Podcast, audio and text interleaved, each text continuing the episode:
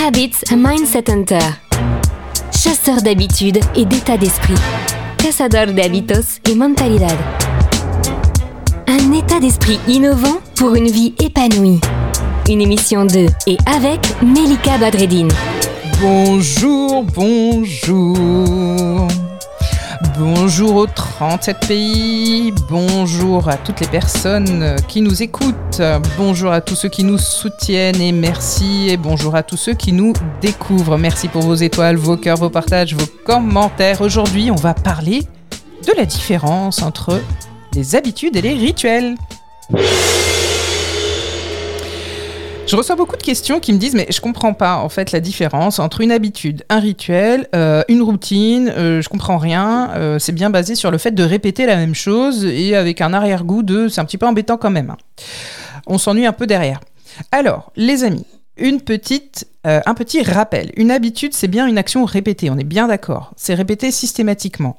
Mais là-dessus, on va se dire les choses clairement, ça peut révéler ou créer une dépendance alors au thé, au café, et puis à bien d'autres choses. Ça peut être aussi euh, une, révélation aussi d'une sorte de dépendance émotionnelle, une sorte de mélancolie. Euh, le matin, on peut se lever à une heure particulière, on a une pratique, hein, ça peut être la méditation, s'étirer, sourire, ça c'est dans le meilleur des cas, évidemment.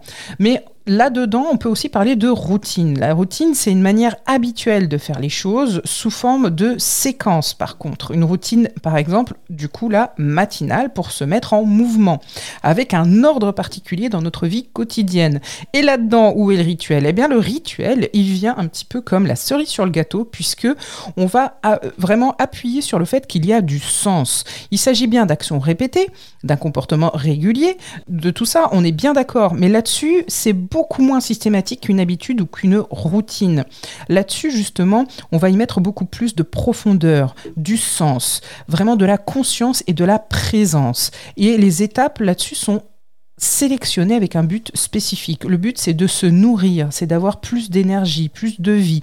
Ça fait vraiment référence au fait qu'on s'applique à faire les choses. Par exemple, quand on prend un repas à heure fixe, c'est une habitude. Et peut y avoir une routine, c'est celle par exemple de prendre une tasse de thé, comme font, euh, pourquoi pas, les Japonais. Si la tasse est bue d'une manière particulière, cela devient un rituel avec un effet spécifique, un effet sur le corps, sur le mental. Comme vous le savez, ici, on aime beaucoup parler aussi du mindset, donc l'état d'esprit. Une conscience, une présence particulière. Par exemple, dans les arts martiaux, la tenue est particulière. La manière de mettre la tenue, de s'habiller, la manière de faire le nœud, ça aussi c'est particulier, ça crée un état particulier. Et souvent, quand on, vient sur le tatami, là aussi c'est une manière de faire. Certains euh, euh, on mettent en place un rituel où on pose le pied droit, le pied gauche, etc. Et c'est un moment de concentration et ça fait passer aussi des paliers. Le salut lui aussi est un rituel pour rentrer à l'intérieur de soi et de se concentrer. Donc, si je dois répondre vraiment à cette question, c'est de savoir que là-dedans, la volonté intervient et la conscience et la présence. Le bon plan de Melika. Le bon plan là-dessus, c'est que tout simplement pour tout ce qui est quotidien, tout ce qui est de toute manière répétitif, hein, parce que tous ceux qui disent que leur vie n'est pas faite de routine, etc., bon, on va arrêter de se mentir, les gars, hein, ok? On va se dire les choses clairement. Bien sûr que si, on a tous des routines et des habitudes, et heureusement parce qu'on capoterait et que notre cerveau grillerait assez facilement. Donc, le bon plan du jour, c'est de se rappeler qu'à la base d'un rituel, évidemment, il y a une habitude, il y a une routine, mais bien sûr là-dessus, c'est la présence et la conscience.